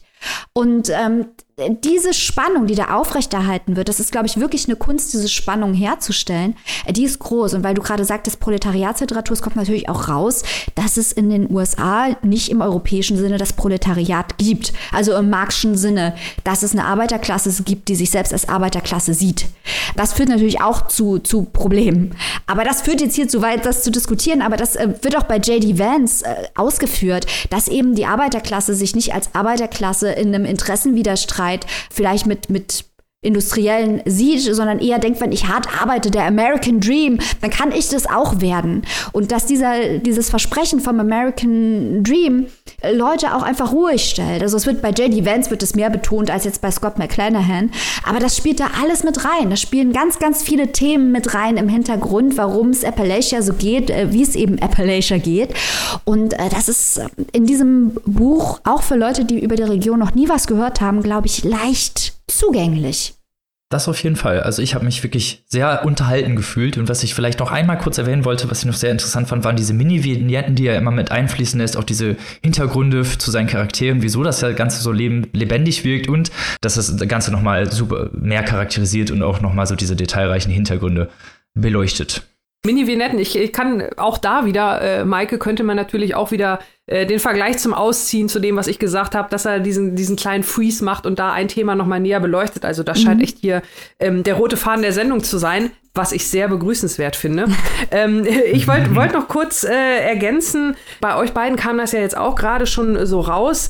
Äh, Robin, du hast, äh, du hast gesagt, man fühlt sich bei den Charakteren, als hätte man die schon mal getroffen, als würde man die kennen. Und auch Maike, du hast ja äh, gesagt, man, man fühlt das alles sehr mit, man lacht damit und so weiter und so fort. Ähm, zum einen ist das natürlich ganz klar ein absoluter Verdienst von dem, von dem Autor, dass er das halt so gut hinkriegt und seine Lesen, seine Leserschaft äh, da so gut mitnimmt. Aber unterm Strich ist es ja, und das, das sagt er ja von Beginn auch, und das fand ich eigentlich schon von Anfang an so raffiniert und auch so sympathisch, äh, ist es ja quasi äh, immer die gleiche alte Geschichte, die er erzählt. Und ähm, ich fand gerade, wenn man so will, wie dieses erste Kapitel aufgebaut ist, was ja so ein bisschen Schlaglichter auf diese 13 Kinder erstmal wirft ja. und einfach erstmal nur so ein bisschen Namen und Vignetten und dann mehr oder weniger endet dieses erste Kapitel halt mit dem Satz, eine ur, ur, uralte Geschichte, die immer gleich beginnt und sie zeugten und sie zeugten und sie zeugten. Und da habe ich natürlich erstmal gleich an die Bibel gedacht, mhm. die ja auch irgendwie so ein bisschen mhm. anfängt. Ne? Also erstmal dieses Name-Dropping und Vater von Vater und Vater und Vater. Und das fand ich schon gleich zu Beginn so raffiniert und charmant. Und dann halt noch diese, diese tolle Schreibe dazu und dann äh, weiß man gar nicht mehr, ne? Hat man das Gefühl, man kennt die Leute, weil der Autor die so toll schildert oder weil es halt wirklich wirklich diese alte Geschichte ist, die man immer wieder aber neu präsentiert bekommt und die man vielleicht auch teilweise aus eigener Erfahrung kennt. Also das ist ja dann auch spannend, wenn man da so ein bisschen Überschneidung irgendwie hat. Ja, wobei wir haben natürlich, wenn du das liest, merkst du auch äh, check your privilege, ne? Weil ja, klar, ja, klar, ist es irre lustig, klar, dass da 13 Kinder sind und die sind auch alle weird und das wird auch alles unglaublich lustig erzählt, was mit denen allen ist. Ähm, aber hinterher kommt da draus, wie viele von denen sich umgebracht haben. Mm, äh, ja. Und man ist hinterher auch nicht überrascht, warum, also dass es gemacht haben, wenn man das Buch gelesen hat. Weil äh, hier spielt dann auch mit, und ich glaube, das ist ein super Beispiel, das du gerade gebracht hast. Hier spielt halt mit, dass man lacht, weil es lustig ist. Aber auf der gleichen Seite ist es auch schrecklich, weil es ist ein Kreislauf, ein schrecklicher Kreislauf, der ein Teufelskreis ist äh, mhm. aus dem diese Familie nicht ausbrechen kann, zeugen immer mehr Kinder und denen geht es genauso wie denen vorher. Dieser, dieser American Dream, der Traum vom Aufstieg, der kommt einfach nicht. Da mhm. passiert den Leuten passiert immer das gleiche schreckliche Schicksal. Die Leute heißen nur anders. Und das ist einfach furchtbar beklemmend. Aber McClanahan schafft es in einer Sprache zu schreiben, dass man trotzdem, dass man trotzdem noch lachen kann. Also es ist wirklich mhm. ein, ein Zauberkunststück. Ja, echt da kann man nur alle Hüte vorziehen. Auf jeden Fall. Also besorgt euch dieses Buch umgehend, Leute. Wo kann man und für wie viel kann man das denn tun, liebe Maike? Crab von Scott McClanahan ist erschienen bei Ars Vivendi in einer Übersetzung, ich glaube, ich habe es erst 20 Mal erwähnt, aber ich sage nochmal, von Clemens Setz. 195 Seiten, kosten 20 Euro im Hardcover. Sehr genial. Also Leute, loslaufen und kaufen. und jetzt kommen wir zum letzten Buch dieser Folge, das ich vorstellen darf und das ihr euch auch unbedingt kaufen solltet. So viel darf ich am Anfang schon mal verraten. Es geht um Sadie Smith und ihr Buch Grand Union. Insgesamt 19 Kurzgeschichten, die hier versammelt sind äh, auf maximal so ungefähr 30 Seiten. Also man hat ja auch eine wirklich sehr große Auswahl von Sadie Smith. Zur Autorin vielleicht einmal selbst, die ist 1975 in London geboren und äh, ja, äh, sie schreibt zum Beispiel für den New Yorker und hat bisher fünf Romane veröffentlicht äh, unter anderem auch mehrere Erzählungen. In Grand Union sind 19 Kurzgeschichten, wie ich schon gesagt habe. Elf sind bis dahin bis, bisher unveröffentlicht. Also wir haben ja auch neue Geschichten drin. Äh, ich werde mich auf drei Beispiele beschränken, die hoffentlich so ein bisschen ja, die Vielschichtigkeit dieses Werkes widerspiegeln. Thematisch geht es häufig um Gesellschaft, Gesellschaftskritik, menschliche Emotionen, die egozentrischen Neigungen des eigenen Individuums und halt auch so äh, die Wirkung halt auf die Gesellschaft, was wir uns teilweise selber antun, wie wir auf die Gesellschaft wirken und vielleicht wie sich Gesellschaft auch im Laufe der Zeit verändert hat. Geschichten sind äh, teilweise in der Vergangenheit, in Gegenwart, in der Zukunft, Fantasie. Wir haben hier teilweise Kommentarspalten. Äh, dann wird das Schulsystem an ein, anhand eines Arbeitsblattes parodiert. Der im Umgang mit Literatur vor allem wird es kritisiert. Dann Themen wie Gentrifizierung und Tourismus, Klassismus, Rassismus finden hier alle Einklang in die Geschichte. Um jetzt mal nicht zu viel zu erzählen, erzähle ich doch mal einfach in drei kurzen Beispielen ein paar Geschichten ähm, und stell die mal kurz vor. In Education Sentimental haben wir Monika und Daryl, die einzigen von vier schwarzen äh, Gesichtern auf diesem College sind, werden von ihren Freunden auch immer wieder auf Partys zusammengedrängt und ah, ne, lernt euch doch mal kennen, wie man das dann halt so macht. Ne? Ihr müsst euch ja verstehen, ihr seid ja beide schwarz. Und so kommen sie dann aber doch irgendwie zusammen und äh, Daryl hat einen besten Freund Leon bei ihm im Wohnheim wohnt, der auch die ganz, also illegal da wohnt, äh, selber auch gar nicht zum College geht und da der örtliche Drogendealer ist. Um es kurz zu machen, Monika ist mit dieser Situation sehr unzufrieden und verpfeift irgendwann Leon bei den Behörden. Die Beziehung von Daryl und Monika geht danach kurz danach in die Brüche, weil Daryl sehr, ja, sehr klammert, sagen wir es mal so, und auch seinen Freund Leon vermisst und jetzt halt eben allein in seiner Bude ist. Die Geschichte besticht vor allem halt so durch die sehr, sehr ehrliche, offene Darstellung von Monikas Perspektive. Also das ist zumal zum einen die emotionale, also weil sie sich halt eben auch schuldig fühlt, dass sie, sie ihn verraten hat, aber gleichzeitig auch eben nicht damit leben konnte, dass ja eigentlich der beste Freund ihre Beziehung beeinträchtigt und dass sie eigentlich so eine Ménage à trois äh, hatten, ohne, also nicht sexuell, aber halt auf emotionaler und vor allem halt auch auf örtlicher Ebene, weil sie halt auch eben immer zusammen rumgehangen haben und Leon halt eben immer an Daryl dran gehangen hat. Anders offen ist sie halt eben auch sehr sexuell. Also es geht dann halt auch viele, viel so um die Sexeskapaden, die sie dann mit ihrem Freund hat und was sie alles so versuchen. Und das spielt alles so ein bisschen mit rein. Und eigentlich merkt man auch, dass sie sich so heimlich in diesen Leon verliebt und auch in diese Art, die er darstellt. Ein wirklich vertracktes Konzept, was ich wirklich sehr interessant fand, weil, weil sie sich eben ja in was verrennt eigentlich in diese Idee, dass wenn sie Daryl für sich alleine hat, endlich glücklich ist und dann immer wieder vor diese Wand läuft äh, und nicht nur sich selber, sondern vor allem auch den Menschen um sich herum Schaden zufügt, obwohl sie das gar nicht am Anfang wollte. Halt. Also diese unbedachten, irrationalen Reaktionen, gerade so auf in liebestechnischer Art oder auch gerade wenn es so um die Egozentrik der eigenen, der, der, des eigenen Wohls geht oder vielleicht auch um ja, den eigenen Stolz dass wir dann manchmal bereit sind, Dinge zu tun, die man eigentlich anderen Menschen nicht antun sollte. Dann äh, würde ich noch mal gerne auf Miss Adele kauft ein Korsett eingehen. Da geht es um eine schwarze transsexuelle Stripperin, der vor dem Auftritt das Korsett reißt. Sie versucht dann in einem Laden, der auch schon, ja, sagen wir mal, sehr komisch aussieht. Es gibt nur ein Pappschild im Fenster, das darauf hinweist, dass überhaupt Dessous verkauft werden. Glaubt sie zwischen den osteuropäischen Besitzern einen Ehestreit festzustellen, obwohl sie sich halt in ihrer Landessprache unterhalten und sie selber davon überhaupt nichts versteht.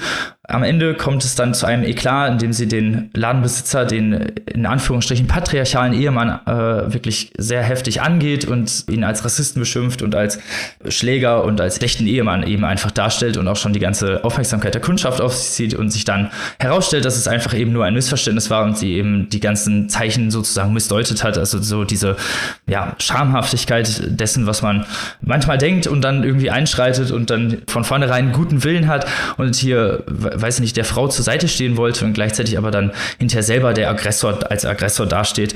Und das ist auch wirklich sehr, ja, ähm, sehr deutlich dargestellt, weil man eben auch in Miss Adels Sicht ist und immer wieder auch so kleine Vignetten über ihre Vergangenheit hat und hier auch so sehr toll eingeflossen wird, sodass man sich eben die Charaktere auch sehr gut vorstellen kann und gerade auch so ihre emotionale Herangehensweise. Letzte Geschichte, auf die ich eingehen möchte, ist Besuch beim Präsidenten, eine sehr, sehr ungewöhnliche Geschichte, die in der Zukunft spielt an einem Strand, an dem ein junger Mann mit einer Augment Reality, wie es genannt wird, äh, eine Art Videospiel spielt, ein sehr brutales Videospiel, in dem sie viele Leute weggemetzelt werden und ihn eine alte Frau mit einem Kind besucht. Die beiden sind auf dem Weg zu der Beerdigung der Schwester des kleinen Mädchens, die von einem ja, Metallwesen getötet wurde, das anscheinend in der zukünftigen Gesellschaft Aufseher sind und darauf gucken, wer böse ist und wer gut ist und wer sich sittenwidrig verhält, wird halt getötet. Also ein wirklich sehr krasses Porträt, ein wirklich dystopisches Porträt.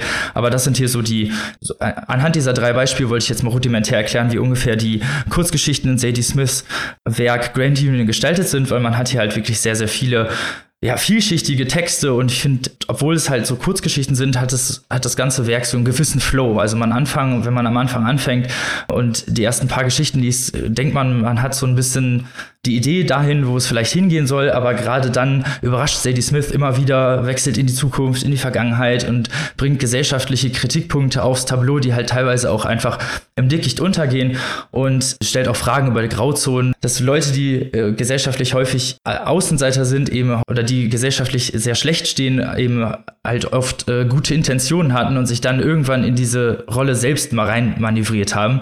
Und gerade diese Grauzonen und auch gerade diese emotionale Herangehensweise an teilweise äh, Charaktere, die von außen recht unsympathisch wirken, aber von innen dann halt wieder sehr sympathisch wirken, weil man eben die Herangehensweise versteht und vielleicht auch dessen dann versteht, wie es halt eben zu solchen ja schamvollen Situationen kommt oder zu solchen Situationen, die eben von außen dann als schlecht bewertet werden.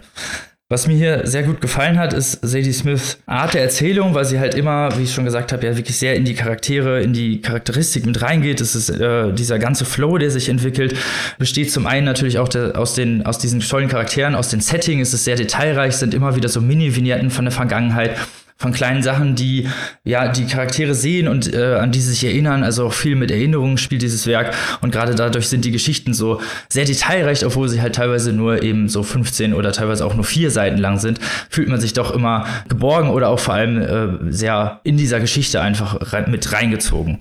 Das Ganze ist mit so einer Art Direktheit, mit so einer Ehrlichkeit gestickt, die die Autorin hier in ihren Charakteren einfließen lässt. Und das ist halt eben diese komplette Offenheit, dass man eben alles ja, brach liegen lässt von seiner Seele, alles offenbart. Und genau das wird hier in diesem Text halt auch gemacht. Also als würde man weiß ich nicht, das in einem sehr, sehr guten Freund erzählen, diese Geschichte. Und genau diese Erzählung und auch diese Art von Erzählung, dass es so ein bisschen gestaltet ist, als würde jemand, also als würde man eine Geschichte erzählen, also dieses ganze Werk gestaltet und das macht halt eben so besonders und so individuell und so jede Geschichte steht eben für sich selber auch als einzelnes Stück sehr gut, ohne dass es halt eben zu häufig zu Parallelen kommen würde, sondern sie hat halt wirklich ein sehr, sehr breites Spektrum an Themen abgegriffen und das wirklich sehr, sehr schön erzählerisch geformt.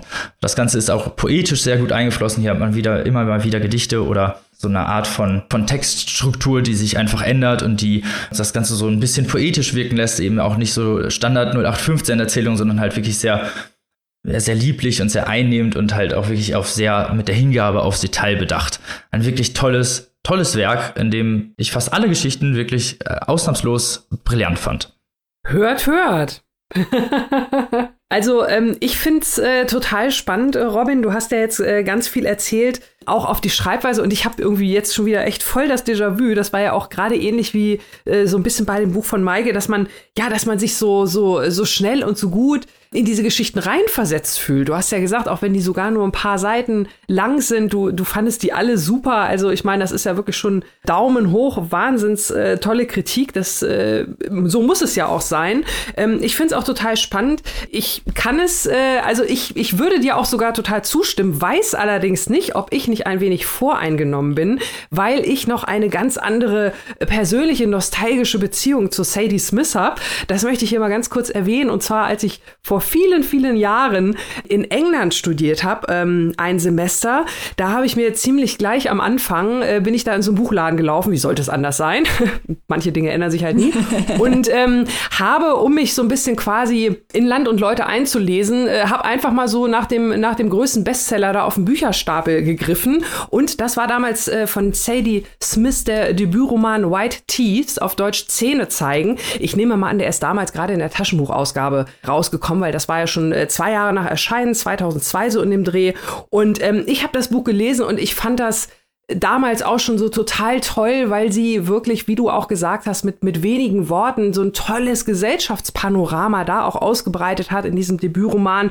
Da geht es also um, um äh, verschiedene Familien, die in London leben, mit verschiedenen ethnischen Hintergründen. Also kann man sich auch vorstellen, dass da schon die ganz großen gesellschaftlichen Themen, Rassismus im Alltag, Diskriminierung und so weiter und äh, das Zusammenleben der verschiedenen Ethnien, dass das natürlich schon im im äh, Hintergrund, äh, im Vordergrund des Buches damals schon stand. Mich hat das total irgendwie ähm, ja in England willkommen geheißen dieses Buch. Also ich fand das auch auch der Humor teilweise so dieses leicht britische, dieses Erzählen, diese Gesellschaft, diese Akzente so ein bisschen diese verschiedenen Sprechweisen. Also mich hat das so richtig damals in in England willkommen geheißen. Deswegen weiß ich nicht, ob es jetzt an dieser nostalgischen Verklärtheit liegt und oder an halt der äh, Fähigkeit der Autorin. Ich nehme mal an beides. Natürlich klar, Sadie Smith ist ja nun zu Recht seit so vielen Jahren erfolgreich.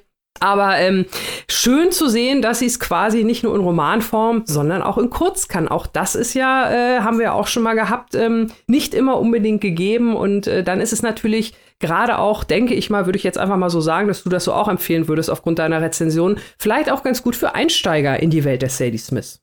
Ja, auf jeden Fall. Und natürlich auch vor allem für Kurzgeschichtenliebhaber und Liebhaberinnen. Ja, ja, ja. Weil besser als so wirklich, also selten, ich habe selten so ein Werk gelesen, wo wirklich fast alle Kurzgeschichten so gut waren. Also ich meine, so, man ist ja schon zufrieden, wenn drei Viertel gut sind. Ja. Ne? Dann sagt man, okay, ist gut, aber die haben wirklich fast alle gezündet. Man hatte immer eigentlich so den Zugang dazu und einige hatten, waren halt auch einfach mal was einfach, was Neues, was Individuelles, wie halt, wie ich das schon gesagt habe, in diesem Arbeitsblatt, wo sich dann halt so an dieser daktischen Simplifizierung äh, von Literatur abgearbeitet wird, wo sie dann halt sagt, okay, okay, ne, hier ist die Symbole, wo so eine Lupe drauf ist, oh, der Charakter muss halt detailreich gestaltet werden, obwohl sowas halt, ne, eigentlich so überhaupt auch gar nicht für Autoren oder Autorinnen so wirklich wichtig ist. Die machen sich ja nicht einen Zettel, so ein Gedankenblatt, okay, das und das muss mein Charakter haben. So, vielleicht, aber nicht so, so, viel, so schreiben ja die meisten nicht. Und das ist halt so diese, diese Witzi, also dass sie sich dann als Autorin darüber lustig macht, fand ich sehr lustig. Also ich, äh, vielleicht ganz, ganz kurz nur noch einen Hinweis. Ich möchte noch mal betonen, ähm, äh, um nochmal auch hier so ein bisschen äh, Robins Credibility an dieser Stelle zu pushen, äh, weil Robin, du hast ja wirklich in letzter Zeit einige Sammelbände vorgestellt oder einige Erz äh, Bände mit Erzählungen, mit Kurzgeschichten und so. Und ähm, ich meine nämlich auch, ne, wenn man so dreiviertel äh, Daumen hoch hat, ist schon eine gute Trefferquote. Also von daher, Leute, wenn der Robin sagt, hier äh, ist, ist bei allen Daumen hoch, der kann das gut beurteilen, weil der hat viele ähnliche Sammelbände in letzter Zeit hier vorgestellt. Das stimmt. Ja, das Krasse bei Sadie Smith ist ja auch, also ich habe auch White Teeth gelesen. Ich habe zwar, glaube ich, in meinem ganzen Leben nur drei Tage in England verbracht, aber White Teeth habe ich gelesen. Ähm, das Krasse ist ja auch, dass Sadie Smith eigentlich, ich sage das jetzt mal böse, ne? Eigentlich ist es ja Buchclub-Literatur, ähm, weil sie so viele Themen anspricht und weil es auch so ein Impetus ich verändere jetzt die Gesellschaft hat und zwar nicht auf eine, nicht gerade auf eine subtile Art und Weise. Aber sie kann eben so gut schreiben, dass man trotzdem dran bleibt, weil einfach die Charaktere so dreidimensional sind.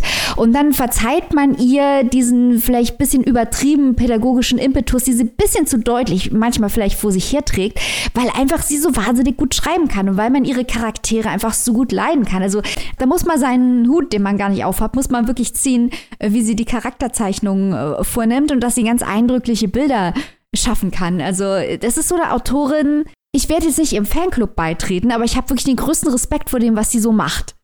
Ja, vor allem, es ist, es ist ja auch wirklich, ich finde es ja auch wirklich super wichtig. Michael, du darfst ja auch nie vergessen, da reden wir ja auch drüber, ähm, immer wieder, unsere Antennen sind natürlich auch besonders fein justiert, was, ähm, was diese Botschaften in den Büchern angeht, sage ich mal. Und ähm, ich sag mal, auch wenn es dann äh, vielleicht in Anführungszeichen nur äh, Buchclub oder wie auch immer. Also ich meine, äh, Hauptsache die Message stimmt. Ne? Das haben wir auch schon oft hier gehabt. Also von daher. Das muss man erstmal gut machen. Ich meine, es gibt ja auch solche und solche Buchclub-Bücher. Von daher, Ganz genau. das ist wirklich äh, super, super gemacht. Und die Message, die stimmt sowieso. Also da muss man sowieso ja. sagen, Sadie Smith, du weißt Bescheid. das stimmt. Also ich fand gerade in diesen Geschichten, dass sie halt teilweise auch so Charaktere einfließen lässt, von denen man am Anfang denkt, dass man so ein Bild von ihnen hat und sie dann, ja, sie, den Leser oder die Leserin sehr überrascht. Also hier sind viele so sagen wir mal, Trugbilder, die am Anfang äh, eingeflossen werden und dann hinterher, um, um den ja, um die Spannungseffekt zu erheben und natürlich vielleicht auch so ein bisschen das eigene Bild, die eigene Schublade, die man sich da gebaut hat, äh, ja, rauszureißen, nenne ich es einfach mal, und dann einen noch zu überraschen. Außerdem ist es natürlich auch ein bisschen Futter für Literaturliebhaber und Liebhaberinnen, weil hier sind super viele intertextuelle Verweise von Shakespeare über Sartre bis hin zu Cäsar. Also hier hat man wirklich alles einmal irgendwie drin und äh, das hat mir auch so gut gefallen. Also ich meine, hatte wirklich ein richtig geiles Potpourri, nenne ich es einfach mal, aus Geschichten, aus Erzählungen, aus Kommentaren, aus einfach sehr, sehr vielen textuell individuellen Neuheiten. Und gerade das macht das Buch so lesenswert. Und deswegen, ich trete aber dem Fanclub von Sadie Smith bei, also zumindest nach diesem Werk. Und empfehle euch, das auch zu tun oder zumindest euch mal dieses Werk reinzuziehen, der gerade Kurzgeschichten so mal schön im Sommer kann man eigentlich auch ganz gut weglesen. Das liest sich auch wirklich sehr gut in einem Flow, habe ich ja gesagt, auch wenn es Kurzgeschichten sind. Irgendwie habe ich mich da sehr, sehr gut so durchgelesen ähm, und fand es jetzt auch nicht, also fand es auch nicht verwirrend oder sonst irgendwie zu schwierig mitzukommen, wo ich ja gerade gesagt habe, dass es so viele Themen gibt. Also das kann man wirklich sehr, sehr gut lesen und das würde ich euch auch empfehlen zu tun. Ja, wie, wie und wo? Wie und wo? Sadie Smith Grant Union, übersetzt von Tanja Handels, könnt ihr erwerben im Kiwi Verlag für 22 Euro in der Hardcover-Variante und 18,99 Euro in der Kindle-Version. 270 Seiten, da seid ihr auf jeden Fall gut mit unterhalten. So, und damit sind wir leider schon am Ende dieser Folge angelangt. Aber nicht verzagen, weil nächste Woche geht's hier richtig los mit dem Hype Train. Dann fährt er hier ein und dann geht es hier richtig los mit der Bachmann-Preis-Berichterstattung. Da sind wir direkt mit euch da. Deswegen gibt es auch diese Woche keine, äh, keine drei Stichpunkte auf kleine Hinweise, was wir demnächst so vorstellen. Aber ihr dürft natürlich gespannt sein und wisst ja schon, was nächste Woche vorkommt. Also ich meine, ihr seid ja schon einen Schritt weiter als sonst. Genau, CEO in Klagenfurt können wir da einfach nur sagen, ne? Ja, ja, ja. Also wir werden schon hier das Popcorn rausholen. Wir haben uns alle schon freigenommen. Wir werden hart auf der Couch chillen und uns den ganzen Tag Lesungen reinziehen. Das wird heiß, Leute. Das wird obernice. Und wir hoffen, dass ihr natürlich auch voll mit in den Diskurs einsteigt. Und damit wünschen wir euch eine ganz tolle Woche. Lest was Schönes, bleibt gesund wie immer und wir hören uns nächste Woche mit der Extravaganza. Tschüssi. Glück auf, ihr Hasen. Ciao. Tschüss.